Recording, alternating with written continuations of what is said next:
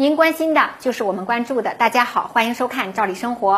今天我们来聊聊我们国家的西进战略。今年五月份啊，我们国家再推西进战略，西部十二省。在迎黄金的加速期，这不仅对国内来讲具有非凡的意义，西部的崛起其实也是中国赶超美国的一记大招。西部地区在中国经济发展中具有特殊地位，战略资源是非常丰富的，煤炭储量啊，天然气可开采储量占全国的三分之二。同时，西部地区呢是国内大江大河的主要源头，西部的发展状态在一定程度上决定着全国经济社会发展的质量。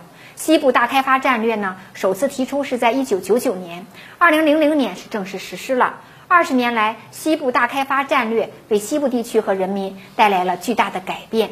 截止到二零一九年底，西部经济增速连续十二年超过东部地区。西藏、云南、贵州等省份 GDP 增速呢，长期的高居榜首。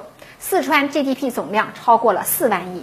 稳居西部头把交椅，外贸份额也占全国的 top 十。重庆的汽车产量也位居全国第一，它还是西部的产业森林。全世界每三台笔记本电脑就有一台重庆制造。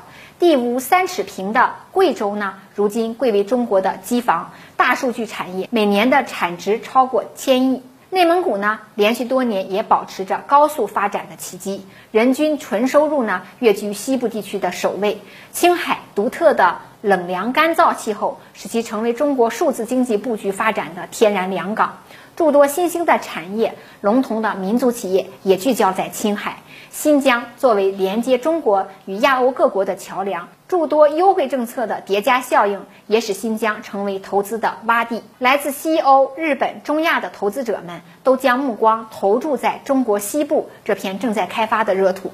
因此啊，客观地说，经过二十多年大开发的西部地区，当初需要解决的区域经济不平衡问题已经大大的缓解了。西部地区的基础设施和生态环境也都有了根本的改观，它有能力实现高质量发展。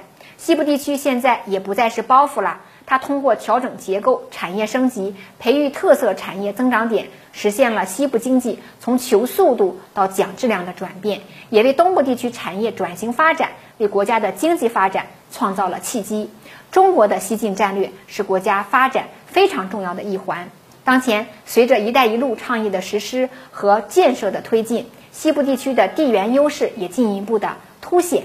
西部地区在对外开放，尤其是它作为欧亚大陆的门户，战略地位也日趋的重要。可以说，西部地区啊，正在成为中国对外开放的新前沿，正在打造的陆海新通道，向南连接东南亚和南亚，向北通往中亚和欧洲，辐射数十个国家和地区。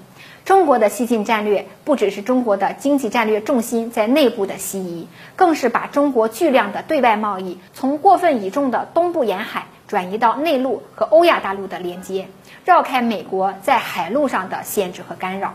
我们的目标就是把欧盟、东盟乃至更多的意识形态或同或异的国家加入到中国主导的经贸供应链网络中来。西部大开发再升级呀，无疑将为中国拓展更多的发展空间，释放更多的潜力。尤其是当前面临新冠肺炎疫情加速世界格局深度调整的新情况，中国应对持续增长的外部风险挑战将更有战略定力。西部大开发一定也会承担这样的重任。对于这个话题您有什么看法呢？欢迎您跟我们互动交流我们明天见。